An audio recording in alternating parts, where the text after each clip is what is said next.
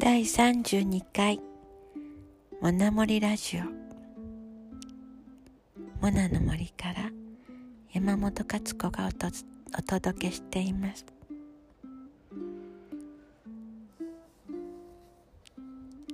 この頃は魔女モナの物語を読ませていただいていますがこの物語には私の大好きな大切な家族でもあった犬のイチジクが出てきます。イチジクはの20年間生きてそして今年のあ去年ですね。去年の暮れに亡くなってしまいました。今でも時々急に寂しくなるようなそんなことがあります。本当に私に愛をいっぱいくれたワンちゃんで今でも一緒にいてくれてるような気がしていますがモナの相棒もまたイチジクという名前の犬にしました。じゃあ魔女モナの物語のあの第5章イチジクを聞いてください。第5章イチジク自分から4種類の魔女のところへ合わせて4週間の実習に行くと決めておきながらモナには気がかりに思うことがいくつかありました。一つはこのところますます存在が気になっている鏡くんとそんなにも長い間会えなくなるということでした。そしてもう一つ、モナの心を重くしていることがありました。それはモナの家の愛犬、イチジクのことでした。初めて聞いた人は、イチジク変わった名前ねと、みんなとても驚きます。けれど名前って不思議だなと思うのだけど、一度名前がついてしまうと、もうその名前以外は考えられないくらい、ぴったり来るものですね。モナにとってはこのイチジクがそうでした。イチジクは、モナがまだ赤ちゃんだった頃からモナの家にいます。ママが庭の物干しにモナのおむつをパンパンと叩きながら干していた時のことでした。すぐそばのイチジクの木の下から、くーんくんという奇妙な声が聞こえてきたのです。なんだろうと腰をかがめて、大きなイチジクの葉っぱの影を覗いてみると、そこには何か小さな生き物がいました。その生き物は、熟して下に落ちたイチジクの実をぺちゃぺちゃ食べていたのでした。うさぎかしらそれともタヌキ？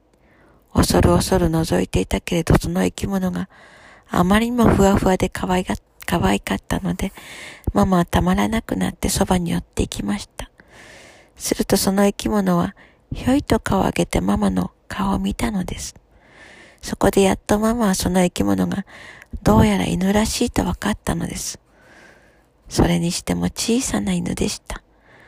真っ白でふわふわで、手のひらにも乗ってしまいそうなくらい、小さな小さな犬でした。その犬はおかしなことに初めのうちは、ミルクをあげてもドッグフードをあげても決して食べずに、ただよく売れたイチジクの実だけを食べていました。ママは、もうすぐイチジクの季節が終わっちゃう。そしたらこの小さな犬は、何を食べて生きていくつもりなんだろうと、心配でいられませんでした。けれどもうまくしたもので、その犬は、イチジクの季節が終わる頃には何でも食べるようになりました。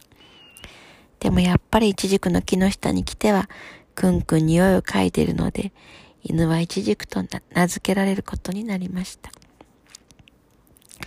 イチジクは、イチジクの実が特別大好きだったように、家族の中でも幼い者が特別気に入ったようでした。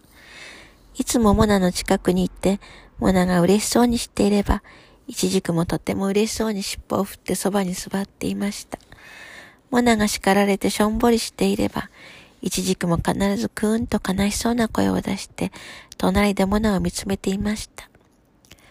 よちよち歩きのモナが溝に落っこちそうになると、いちじくは服を引っ張ってモナが何とか溝に落ちないようにしました。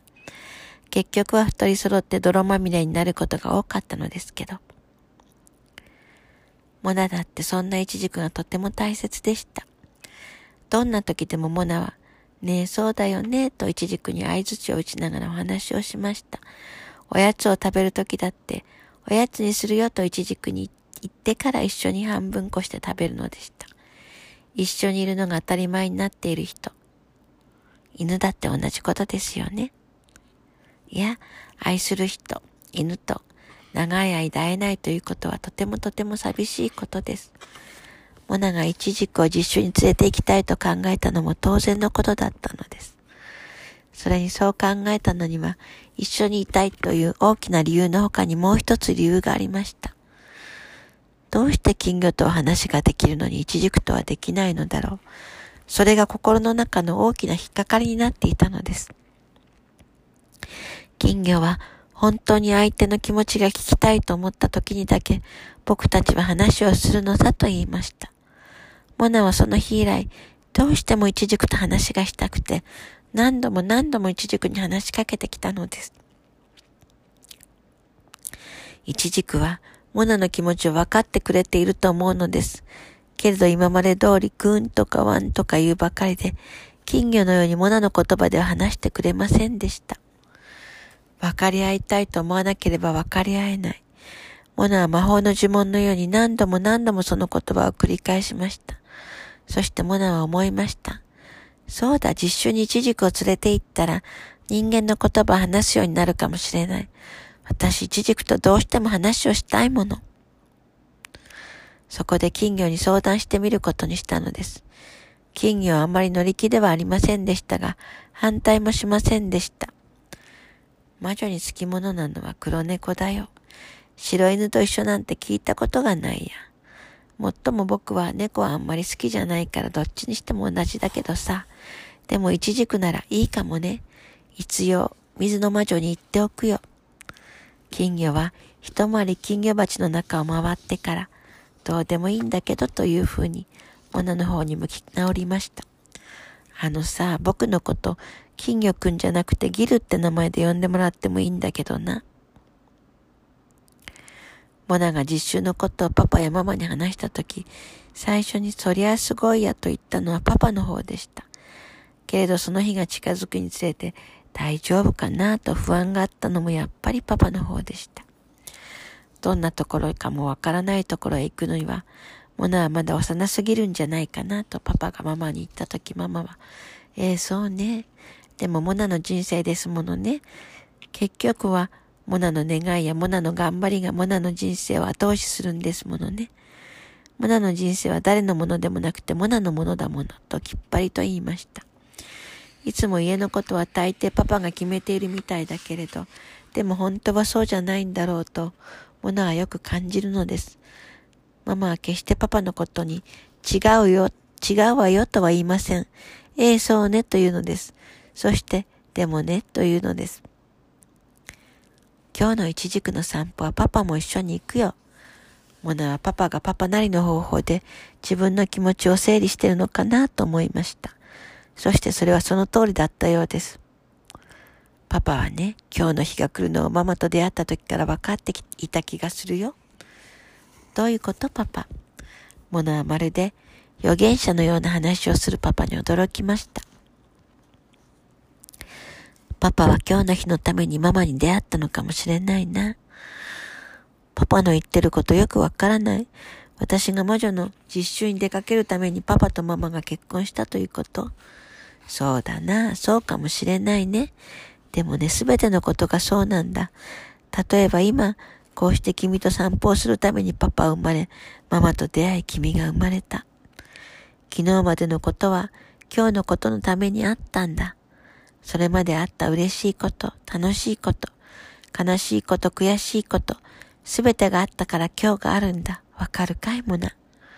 もし一つでも違っていたら人生は違ったものになるだろう。一秒一秒が君の人生を決めているんだよ。そして今日この瞬間だって大切な明日のためにあるんだ。じゃあ失敗は許されないのいつもちょこちょいで失敗ばかりのものはとても不安になりました。大丈夫。そうじゃないんだよ。失敗も大事なことなんだよ。どんなこともね、いつかのいい日のためにあるんだよ。パパは穏やかな口調でモナに語りかけました。モナが悪いことばかり起こるように感じたとしても、それはいつかの素晴らしい日のためにそうなってるんだとパパは思う。だからといってどうでもよく過ごしていいわけじゃないだろう。毎日毎時間を大切にすることは必ず次の日やずっと後の人のいいことにつながるんだよ。自分の人生のために、後へ続く未来の命のためにということさ。すごいことだよね。このことを考えると、いつもパパはワクワクするんだ。パパやママの君の残したことのすべてのことが次の世代を変えていくんだ。みんな関わり合ってるのさ。モナには少し難しい話でした。けれど今はわからなくても、いつかきっとわかるんだとモナはそう感じました。